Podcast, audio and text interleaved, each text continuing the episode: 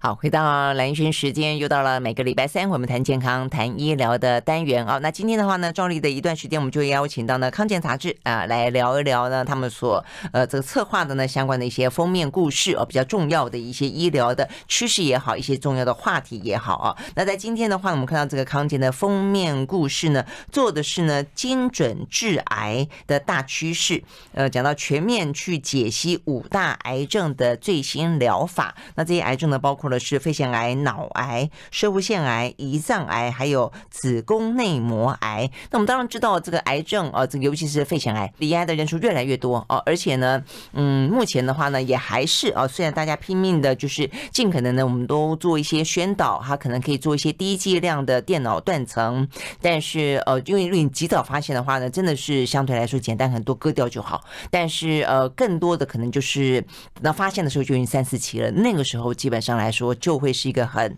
晦暗的人生了啦，哦，好，那所以呢。这边的就谈到说有关于癌症啊，这个人数越来越多，但同时一个比较好的消息是，呃，有关于呢，呃，治疗癌症的一些新的疗法，真的也越来越多哦。所以在我们节目里面呢，经常也会谈，包括呢这个潘伟忠老师啊，他自己本身也罹癌，所以他也非常关心啊这个相关的话题。我发现他最近啊，也都是特别的会去谈论，会去找这方面呢相关的最新的新知啊。好，所以呢，在今天呢，很开心的邀请到的是康健杂志啊总主笔啊这个张晓慧来跟我们谈呢这。的封面故事，我想关键在于说呢，怎么样子介绍啊？目前这些癌症的最新疗法，而这个最新疗法的趋势就是精准治疗，就希望能够不要误伤其他的一些正常细胞，呃，让我们能够付出的身体的代价越少越好哦。Hello，小慧早安，早安，各位听众大家早安。好，哎，我也觉得很好奇哈，就是你们这个五大癌症，为什么挑这五大癌症？这五大癌症也是我们在研究当中哦，发现说有一些比较让人家兴奋的进展，或者是说他在这两三年，其实台湾本土也有一些做一些呃临床试验是适合我们国人的，所以我们就会觉得说，诶，我想蓝轩这么丰富经验这么丰富，就知道说 其实。癌症在我们台湾，大家其实可以听众可以闭着眼睛想一下，如果没有这一次的 COVID-19 哦，嗯，其实台湾的那个癌症。死亡率已经三十九年都是我们的十大死因的第一名，所以听到癌症，大家其实是蛮害怕的。而且癌症的发生率越来越高，像您刚刚说的那个肺癌，其实它的那个它不是最多人得，最多人得哦。如果用发生率来说，是女性的乳癌，真的女性的乳癌。呃，这这几天，尤其上礼拜又有一些新闻出来，艺人他自己出来。跟大家鼓励说，乳癌的病友不要怕。可是像肺癌，其实是致死率最高的。就像您刚刚说的，其实它现在有两个极端哦。一种就是说低剂量电脑断层，很早期发现的人，早期的人很多，可是后面中晚期的也很多。那我我记得二十年前肺癌的医生会说，他们就是一一个死一个。可是呢，嗯，现在这几年是说很多名医都会说，他们手上的病人哦，虽然诊断出来是晚期，可是活超过五年、十年的越来越多。哦，这样子吗？对对对，所以他的肺腺癌真的真的就是说，真的是好消息。是因为而且台湾的肺腺癌大概男人占六成，女人占九成，不抽烟的肺癌特别多，所以。全部台湾的医界都在想说，为什么台湾的女性生活又规律？坦白说，大家现在下厨也越来越少，可是得肺癌的人越来越多。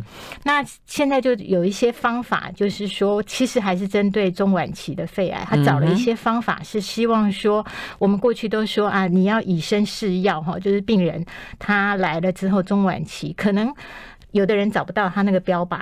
射不到那个靶子，有的人他的免疫的反应大概只有五分，诶、欸，大概五个只有一个他免疫反应比较好，所以现在的新在北医那个李刚元医师他们，他去英国念研究所了，他做了人体试验，就是跟那个清华大学合作，就是希望说，诶，针对台湾的病人的肺癌类型哦，他们就把病人的肿瘤抽取出来，然后做成晶片。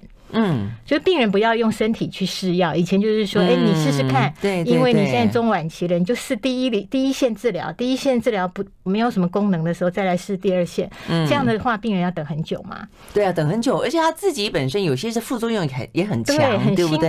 然后而且试半天就发现没有用，都已经过了半年了，对，你可能也癌症的进程也就突然之间又又又发展的更更恶化了，对不对？对，有的是说啊，肿瘤哎没大没小，那还保持。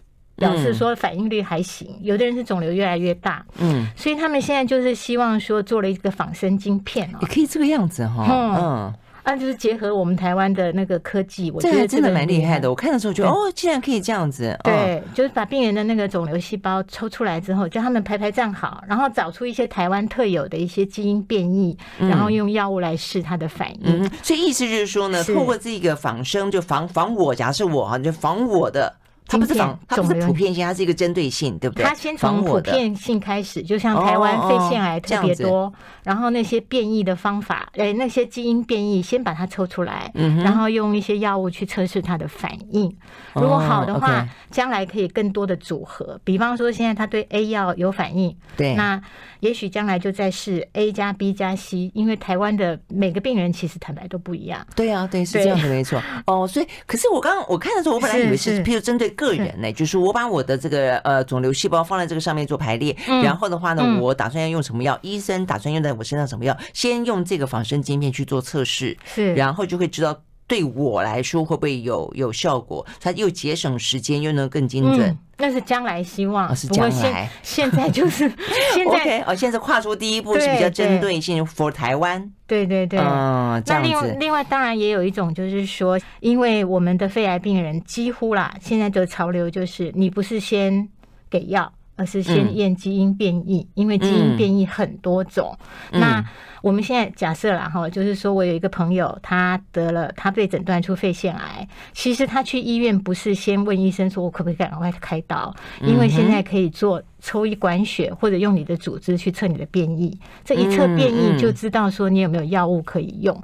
那这个变去测这个基因变异，有的药其实已经健保有付了，所以你很有福气。那有的药其实不见得，就是你测出来，你测出那个变异基因不一定有药。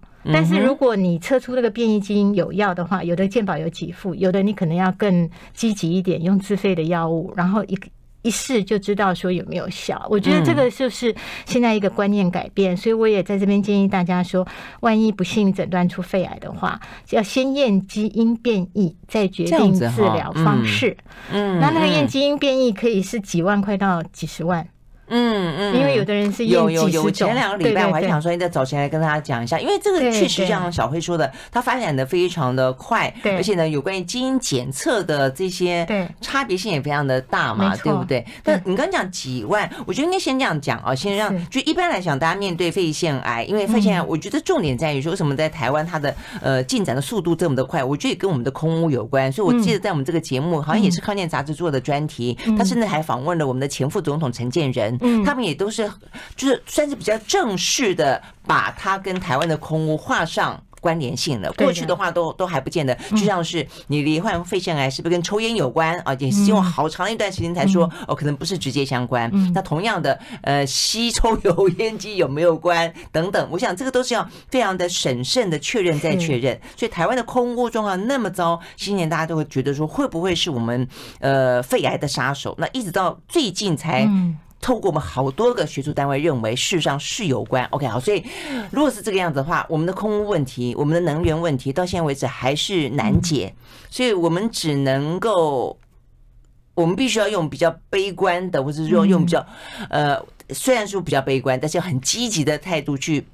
面对这个呃肺腺癌的理解，对，因为很可能你或你的身边的人都都可能会有这样的一天。好，那所以碰到肺腺癌，传统来说的话呢，通常都是第一个，如果是第一一期哦，不是一 A 一 B 哦，通常就是割了就就好了。对，哦，所以这真的真的是非常阿弥陀佛的事情。对，我其实像先前像文倩啦，哦，还包括像什么市议员钟佩君啦，他们都有对外说的嘛，哈，他们其实都是属于一期，哦，所以真的就是说听起来会很可怕，但事实上都是发现的早。对，所以动完手术就没了。好，那但是呃，如果说到二期的话呢，你可能动完手术之后还要兼做一点点化疗或放疗。那所以手术、化疗、放疗，在标靶治疗是我们目前比较大家可以理解的呃所谓的对于癌症的治疗。好，但是刚刚小慧讲的呢，事实上已经又是更新的部分。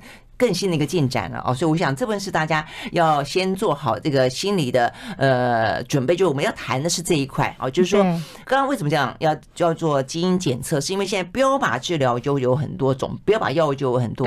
那除了标靶药物之外，还有很多的免疫治疗，对，还有什么什么热治疗、干细胞移植等等，都是一些很新的东西。那哪些新的东西适合你？所以你可能就直接干脆先做基因检测。对，对不对？好，先做成基因检测之后，搞不好到最后，哎，可是我我有点好奇，你刚刚说法是说，嗯，如果做了基因检测之后，发现有直接用在你身上非常好的标靶药物的话，对，是连手术都不要做，就也不建议开刀。嗯，他会是说，有些人他如果中晚期，他可能先用药物，比方用标靶加化疗，把肿瘤缩小。缩小之后更。哦，你说的是中晚期。那如果说你检测的就还好，都是都是一期的话，就不用做基因检测了，是这个意思？嗯，有的人还是会做，因为现在就是更往前面是说，假设你真的这样的状况的话，是不是要预防性的用药啦？那这件事我觉得还有预防性用药这个概念。对我，我觉得这次我们也做了一个调查哈，就是说我们做了一千两百五十五份的问卷调查，网络问卷问大家。其实我觉得特别要在这边分享，就是所有的。癌症病人两个有一个的或照顾者，他们会担心复发，嗯，就是回到刚刚蓝萱问的问题，就算是手术动了以后，会不会再长？对，那是不是我现在发现的是左肺，会不会我右肺也有？哎，其实对，嗯，对，嗯，这种复发这件事是大家的焦虑啦。嗯，那我们就回到刚刚说的这个治疗哈，就是我觉得很多医生肺癌治肺癌的医生就会告诉我们说。刚刚蓝轩说了这么多检查或治疗，特别是药物治疗进步的那么快，他是医生，我觉得他们特别想要讲的就是说，我觉得台湾很很幸运，还是有健保啦。他就说，如果回到您刚刚说的，如果说现在你。很快就有新的药，而且是疗效很好的话，嗯如果你有经济能力，你就用最新最好的治疗。有的人就可能一开始就可以用免疫治疗、免疫药物治疗。嗯，那有一些人呢，如果你说经济能力，那你就照健保。其实我们现在健保对肺癌的给付也很好，意思就是说你在早期或者是说一开始发现的时候，你就用对策略，你只要这样子。就跟癌症拼了嘛？那嗯，你每增加五年的存活期，可能新的治疗又来。对，可能现在真的还蛮日新月异的。真的，光光是这些年，我们都觉得我们讲了好多新的一些做法，对不对？是，嗯，OK，好。那所以呢，呃，基因检测这件事情，是刚刚小慧讲到说，那它两万到十几万的差别到底是在哪里啊？它检测的那个光谱不一样，有的人可能就是说我做肺癌的基本款，现在已经有的变异我就做；有的人就是说我把所有现在能检测出来全部做出来，所以他会说，哎，肺癌的肺腺癌基因验八项，或者是验二十项。那你验出来，大家也要知道说，有的验出来不一定有药啦，你只是知道有这个变异，没错，没错，所以有基本款那。有一些基本款，其实现在健保就会将来会严你说要给付啦。但是现在是说你验出来有那个基因变异，然后健保有给付的话，你就可以用那样的对的好的标靶药物。对，嗯哼，OK，好。所以基因检测的话，也就变成说有那种很针对性的，比方说你就担心你的肺，所以你就会验肺腺癌相关的一些基因检测。但有些人坦白讲，就像是你刚刚讲到，有人会担心会不会复发，是很多人会。担心你今天有肺癌，你其实是不是你有这种所谓的癌症体质？你会不会下次是一个别的癌？嗯，啊，那所以这就是一个呃全面性的基因检测跟一个比较局部性、针对性的基因检测的差别。那它的差别当然在价格上也就差很多了。OK，我们休息，再回来继续聊。I like 回到蓝轩时间，继续和现场邀请到了康健杂志的总主笔啊，这个庄小慧来聊这一期的康健杂志的封面故事啊，这个讲到精准治癌呃的大趋势啊。那这边讲到说很多都有一些新的疗法，我们刚刚讲到，其实你可以透过一管血或者一张基因，可以找到最适合你的解药。所以我们刚刚讲到了有关于这个基因检测了啊，那这个基因检测的部分，现在似乎也有不少的医生啦哦，这个在推哦，就是说是不是可以让这个检测，呃，健保给付哦，那因为这个价格很贵嘛。从你刚刚讲说，如果是针对单一的癌，嗯，大概多少几万？是不是？对，大概从四万八万，大概也可以到二。少哎哈。对，病人要自费哦。对啊，是自费。我们在讲，就是因为自费，所以才会希望这个健保给付。那这个，所以单一的就要到四万八万。那如果全身各种癌目前可被检测的都一起检测，就要到二三十万。对，没错，没错。OK，好。那我们的健保，我们我们健保的钱也没到那么多，所以这也是蛮为难的哈。对，我先给各位朋友大家一个概念哈，就是我们大概今年健保假设有八千亿，去年是七千七百亿嘛哈，嗯嗯，我们每一个人都会缴，我们今天录音室三个人，每个人都会缴健保费，是啊，对，那我们现在这个健保费里面，大概每大概五块钱哈，五点五元就一块钱花在癌症治疗。你会不会觉得很多？可是对病人来说，我一定要最新最好的治疗。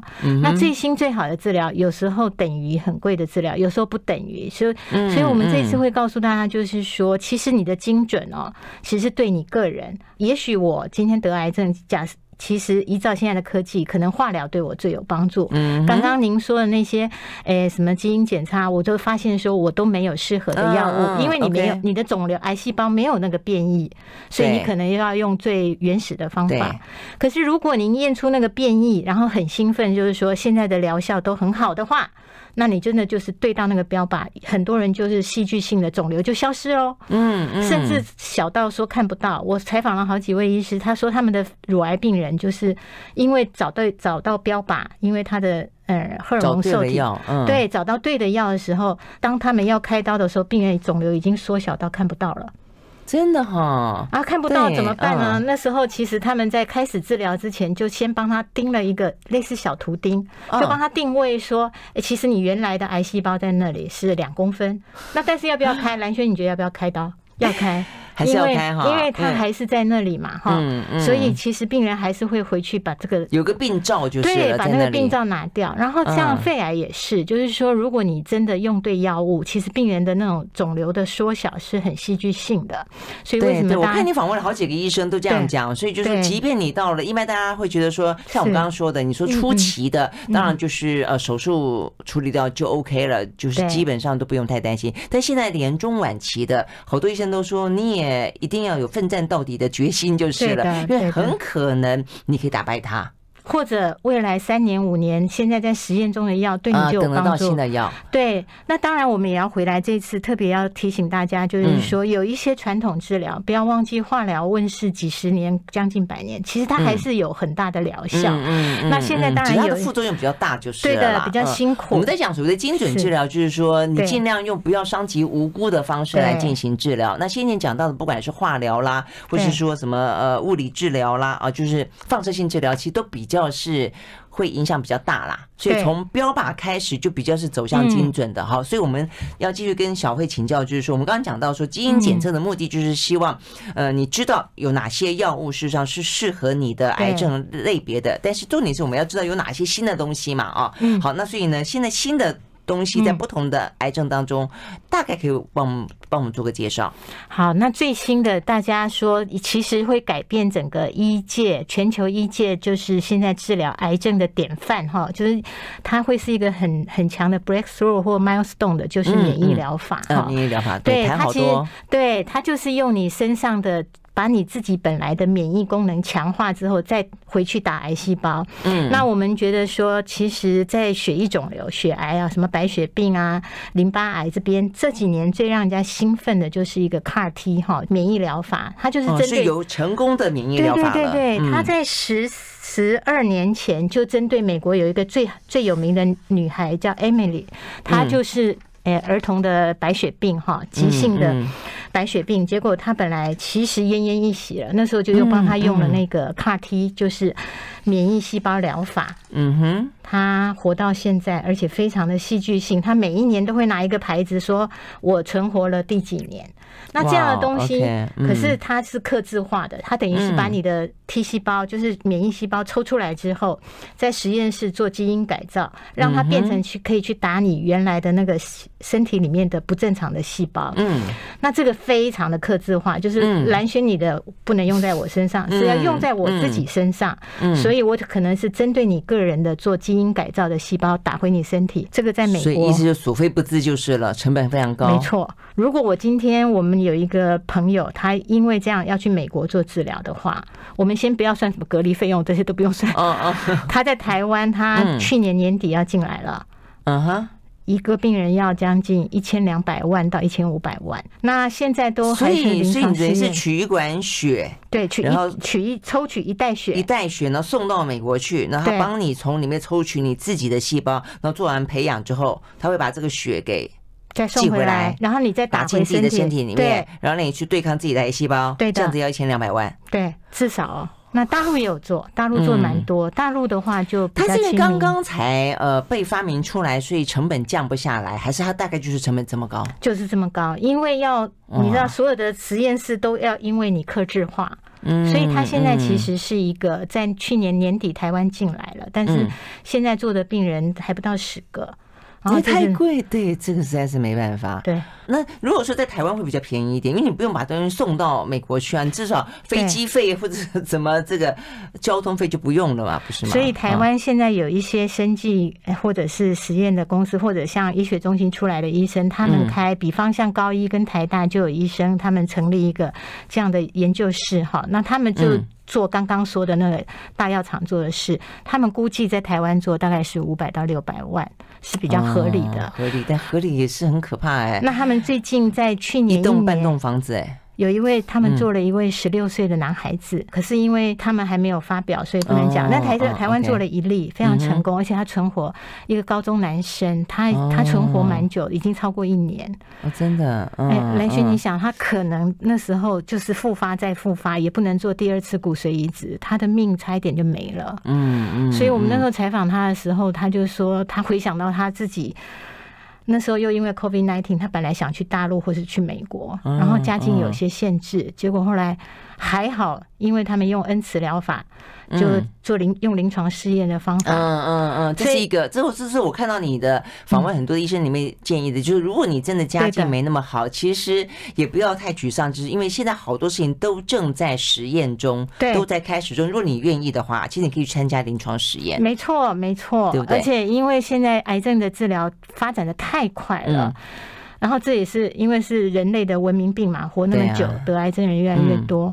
可是临床疗，其实临床实验其实还是有风险嘛。第一个，它是不是也有对照组？对，可是它现在对照组，如果在在癌症的话，它的对照组是用原来的标准治疗，它不是把你放在那里说给你吃安慰剂，不行哦。对对对对对，我我想这个对，这要进一步啊，所以是。对，它的那个处方是不一样，但是一定基本上大部分会给你原来的治疗，该有的有，然后这边是加一个新的。然后正在实验中，就传统治疗跟有加新的治疗，但是当然医生也说，这个新的治疗不见得就能够确定适用于你嘛。对的，对不对？但是至少你可以去参加这样的一个新的可能性，就是给自己多一个选择。其实大家不要再把临床试验当成说我去当小白老鼠，而是想我有另外一个活下来的机会。对呀。然后如果说。进展的不好，你是随时可以说我不要，我要回去我原来的治疗啦。嗯，我觉得这个是我这些年在做临床试验，觉得说，如果是我张小慧今天有这样的状况，就是都没有药医了，现在。我已经到一个很很癌症肿瘤很难控制的阶段的时候，我会想要去争取临床试验。对，嗯嗯，对，是啊，我我也觉得应该是这个样子才对。嗯，而且对于很多医生在手上，他们有一些呃计划在进行中的时候，他其实也不是所有的病人都会符合哦，对，条件符合，对对对，所以对他来说，他会他会邀请你加入这个实验计划，其实他也是再三会去反复。反复去思考、去斟酌的。嗯，OK，我们休息了，再回到现场。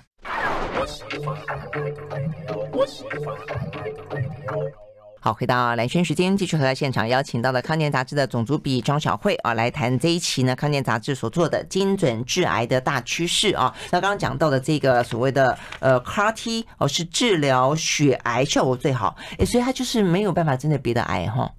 嗯，现在大部分就是血液性的肿瘤，然后针对那种长得出来看得到一颗一颗的，现在其实还在发展中，还没有那么快。嗯，对，真的吗？哦，好，那所以呢，其实不同的癌就有有不同的进展啦。但我们刚刚讲到这么多的进展，包括像其实乳癌对台湾来说，其实它的呃存活率都非常的高。对，所以我是真的觉得不要放弃治疗，到最终我听到过的有属于乳癌走的很多都是这个样子的。对，嗯，对不对？所以我觉得好，乳癌种类就是它是一个几率很高的癌症哦。那现在我们刚刚讲到肺腺癌，呃，也越来越呃有多的好消息出来了哦。但是有一个癌症到台湾目前来说还算是偶尔都会听到，但是它几乎就是回天乏术哦。这个药石罔顾是哪一个呢？是胰脏癌。哎，为什么哈？所以它号称癌王，意思就是说发生率几乎等于死亡率哦。我觉得这个这话听起来好心酸哦，是是不是很悲伤？真的是啊。他每年大概就是有两千五百个人诊断出来得癌症，那每年会因为这个癌症死亡的也差不多两千四百多人。大家就想想说，我们听到的例子或者一些名人或者愿意告诉大家说他得癌胰脏癌的哈，大部分都很辛苦啦。我觉得这件事。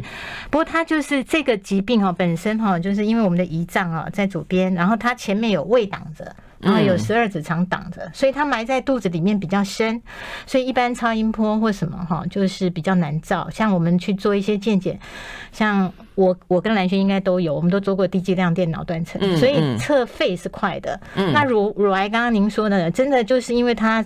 长在女性的外表嘛，哈，所以其实你要侦侦测也很容易，就是要痛一下，要去压，做乳房摄影，然后就可以诊断出来。可是胰脏就是因为它解剖位置就在人的位置里面，它是在我们的腹腔的很深的地方，所以很难找。就算你扫超音波也很难早期诊断。但是一般大家。都知道说，所有的癌症有症状的时候，就代表其实不是晚期，因为它已经影响到你的生理机能了。嗯，所以胰脏癌在台湾就是比较麻烦，大部分发现的都是晚期，嗯，早期很难找得到。所以这次我们就特别发现说，这次我们去看，就是医生有没有办法早期诊断这件事。嗯，就像是一开始台湾早期是子宫颈癌，对女性来说很多，那因为做了子宫颈的抹片，它就是一个非常找到一个非常简单的。大家可接受的又便宜的一个方式，对，所以因此我们的子宫颈癌真的是这些年大幅度的呃减少，所以现在大家也期待说肺腺癌，因为可以透过低剂量的断层扫描这件事情，让大家知道它的重要性跟它的精准度，就是如果你真的做了，基本上如果有都会找得到。那害怕 怕它会太敏感，这反而是另外一个问题，对，不对？哈，怕太敏感的问题，不是怕找不到。检查出来只有零点三公分，就是啊，这个时候那那到底要不要啊？要不要去动它啊之类的？好，所以如果说胰脏癌能够有这样的一个检测的方式，该多好。所以，那答案是什么呢？现在就是在于说，那有没有办法早期侦测？因为现在普通的健检哈，就是一般的员工健检里面，如果你要加做，其实大部分都会做腹部超音波或妇科超音波。那腹部超音波现在就是台湾大学他们就发展出来一个诊断工具哈。以前就是要靠医生的经验去扫肚子，然后如果看到怪怪的，就哎，大家来看看。可是胰脏又很难切片，所以现在他们就发展出来一个叫做注胰。胰鉴帮助你一仗见得到，我觉得这个名字取得很很通俗哈，对对对，怂个无赖。对，助帮助你胰脏看得到，助一件。可是这件事情其实还是人工智慧啦，哈，就是说怎么做帮助你，就是说你现在用已经得到癌症胰脏癌的病人的影像。送给人工机器，送给 AI 去判读，然后呢，AI 帮你判读出来说，哎，这个东西其实很快算出来，其实病人都不用多做什么，其实简单说，它就是医生的诊断工具。其实这个以前 Watson 也做过，就是那个以前也有说，哎，帮你判读肺癌的片子，那后来发现准确率也没那么高，所以我觉得 AI 啦，就像他下围棋一样，他现在这个助胰鉴就是告诉你说，他去辅助医生去判读说。包括诶、欸，超音波跟电脑断层，他把它输进去，然后他就开始对对对对对。如果说是异常或者是有癌症的病人，他的肿瘤应该会长什么样？所以他帮他早期侦测出来。所以他的意思就是说，因为癌，因为胰脏在腹部的非常深的地方，所以呢，它在你超音波扫得到的、看得到的东西，你不见得可以去判断说它是不是癌。癌症，有没有肿瘤。但是因为假设你这边有一千张得过胰胰脏癌的人的影片，对，所以你会发现啊，搞不好。他照超音波可以看到什么东西的样子变了，它就代表的是有肿瘤在里面。对，对，所以它就可以帮助你去判断说啊，今天看到蓝轩的腹腔扫描，哎，怎么有一个东西看起来跟那一千张里面都得了胰脏癌的样子长得很像？那所以就代表说我有这个机会 更进一步的去了解我到底有没有罹癌嘛？啊，是这个意思。所以它现在就是一个 AI 辅助诊断腹部电脑断层，然后找出胰脏癌的好工具。嗯，简单说是这样，因为现在看起来准确率是蛮高的。他说是你这边好像是百分之八十五还是九十二？就是他判断现在有台大，因为台大其实治胰脏癌蛮厉害的，所以他就说现在我用原始原来的方法判断，跟用新方法，其实它的准确率，新方法的准确率其实超过九成啊。哦，我觉得这些年，我想蓝轩也非常应该会同意的，就是说，我们虽然说有美国、有欧洲、有全世界的大数据，可是我们台湾本土的癌症啊，是啊，我觉得一定有属于我们台湾人本身，因为这个环境、这个气候、这个湿度、这个温度。这个食物、这个基因等等所产生的一些不同嘛，变特殊性嘛，所以像数字太少，对我们真的就是要需要靠本土的大数据，就是说我们找出自己，就像早年的鼻咽癌、早年的食道癌、胃癌，或者现在的头颈癌，然后到现在我们刚刚提到胰脏癌，其实是非常需要我们本土数据。那胰脏癌另外还有一个好好玩的事情哦，这个好玩是在于说我不是要去讲胰脏癌。这件事，而是在于说，其实医生也在想办法救病人，所以他们另外有一个就是，还是讲到中晚期的胰脏癌哦，就是说，我们刚刚讲到那些新药，什么标靶啊、免疫啊，对胰脏癌的病人都很有限哦。那现在就有一个方法，就是台大他们自自己也很擅长，也很骄傲，就是说他们都现在大家都在研究肠道菌嘛。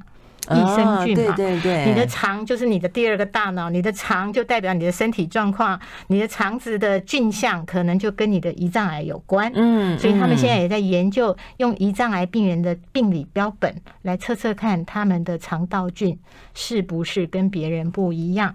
然后如果说有一些不一样，我们可不可以把它改善之后，让病人他的用药的效用可以提高？简单说，台大现在也在做这个研究。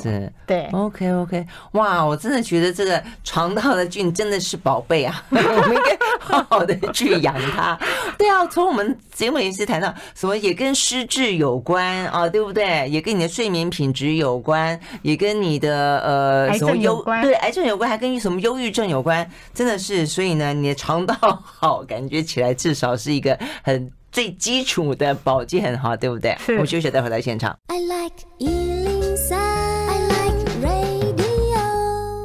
好，回到兰萱时间，继续和现场邀请到了康健杂志的总主笔啊，这个张小慧来聊天。我们刚刚聊了这么多啊，这个属于呢呃这次封面故事讲到的，不管是精准治癌的趋势，还包括了这个有五大癌症啊，有些最新的疗法。当然我没有办法一一个的把它讲完，所以有兴趣的朋友呢，去可以去看一下这一期的康健杂志。但除了看这一期的康健杂志之外啊，小慧正在忙另外一件事情，我觉得还蛮值得推荐的，就是你也可以去看哦，他们有个新的影音频道，对不对？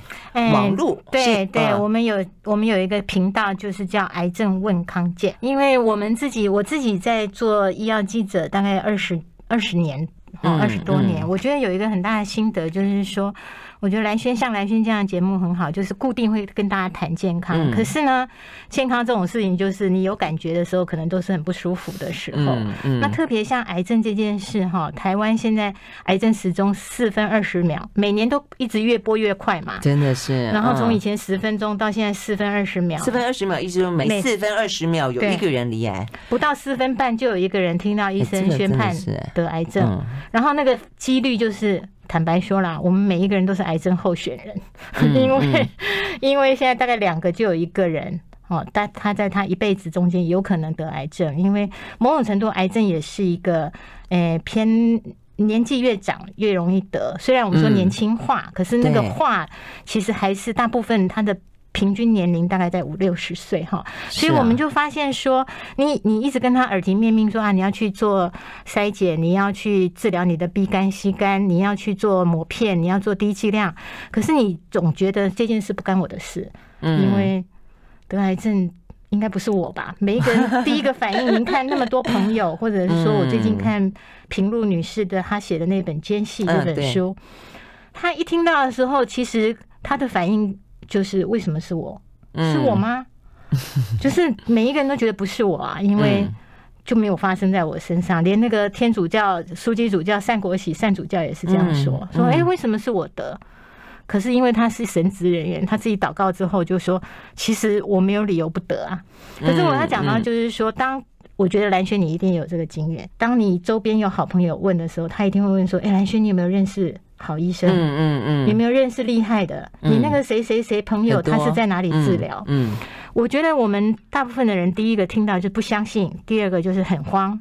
第三个就是说，谁能帮我赶快把这个肿瘤拿掉？嗯，那我觉得很多人都是在这个时候开始，我们每个人都有手机嘛，你就会说肺腺癌名医，对，肺腺癌蓝轩评价，对，因为我们现在连买一台买一个耳机都会去搜寻比价了，更何况你那个攸关性命的事。我我自己，我们针对癌症这个议题耕耘了。二十年了哈，康健这个品牌，我觉得我们是被信任的，所以我们很珍惜，是说我们还蛮兢兢业业在做这件事。希望说，癌症问康健，康健还是帮你找专家。你与其花三个小时去找这些事情，其实我们都告诉你说，从确诊第一天，你可以怎么样去跟医生讨论，嗯，怎么样去问医生你的病情，怎么样医生在跟你讲很多专有名词的时候，你不会怕。也许你可以录音，也许你可以做笔记，也许你可以找一个好姐妹陪你去听。嗯，然后在这个部分中间，你有任何问题，或者你觉得说我需不需要从台北去找中部的权威开刀？其实我们都有告诉大家说，其实你做一个 smart patient，你可以怎么做？嗯，啊，甚且我们还在。哎，听天下这个 podcast 也录了一个癌症问康健的 podcast 哦，这样子，嗯、对，所以我们很希望说这个是一个互动网站。嗯、那当然也有很多朋友跟我们讲说，啊，其实现在癌症资讯很多啊，你看那些资讯，医院都有这些资讯，没有错。我觉得大家看资讯是没有错，嗯，可是你心目中心里那个焦虑，跟你。进医院刷健保卡之前那种自己在搜寻啊，然后自己吓自己，或者朋友吓你，或者有人跟你说你不要去治，你去那个东北方二十公里去找一个某某名医，嗯，或者某某。妙，这样，我觉得这些都是会怕啦。我觉得讯息是很多没错，但第一个就是它的正确度跟专业度，这是第一个要先把它过滤掉。那当然，如果说是属于医院的或者非常有口碑的一些呃健康的网站的话，或许是可以。那再来，但是另外还有一个问题就是说，它可能分散在很多地方。对的，对。那如果说你。觉得能够在一个地方，现在大家都觉得一站搞定，对不对？如果这个地方，他从一开始，不管从医生可能疗法，然后甚至你刚刚讲到互动，他可以问问题吗？我们希望是说，他来问的时候，问的是比较大家都想知道。我们刚刚比方举例说，做标靶药物，它可能有什么副作用，有什么好方法？那我们可以从。过去康健为读者整理的报道里面先回应。那如果说，哎，现在有一种新的标靶药有新的副作用，那读者来问的时候，我们可以帮他问专家。嗯，其实你们一定会回就是了。那这个回有些是从现有已经做过采访的部分回答，有些是帮他去问。对，问专家。我觉得康健也是蛮受医界信赖的啦。所以医生，我们这一次在这个开战的茶会，其实很多大的医学中心或治癌的医呃治疗癌症很有名的医院都希望。可以跟康健合作做我们的顾问团，对，这很重要。对，我们希望大家就是癌症问康健，康健为你找专家。因为我觉得台湾基本上兰轩应该也很清楚，台湾最优秀的人都去当医生了，这是第一个。第二个就是说，台湾因为有健保，所以如果您进了医院，其实是可以得到还不错的治疗，但是医生都太忙了。嗯嗯，这也是真的。这个呃网站已经三月七号已经开张了。啊，所以呢，有需要的朋友，当然了，呃，希望没有真正的呃切身的需求啦，但是我就把它当做一个没有切身需求，当做一个知识的补齐。但是有万一真的有状况的话，把它当做一个真的可以去信任的一个呃好伙伴，我觉得是还蛮好的。嗯，非常谢谢小慧到我们的现场来，谢谢。I like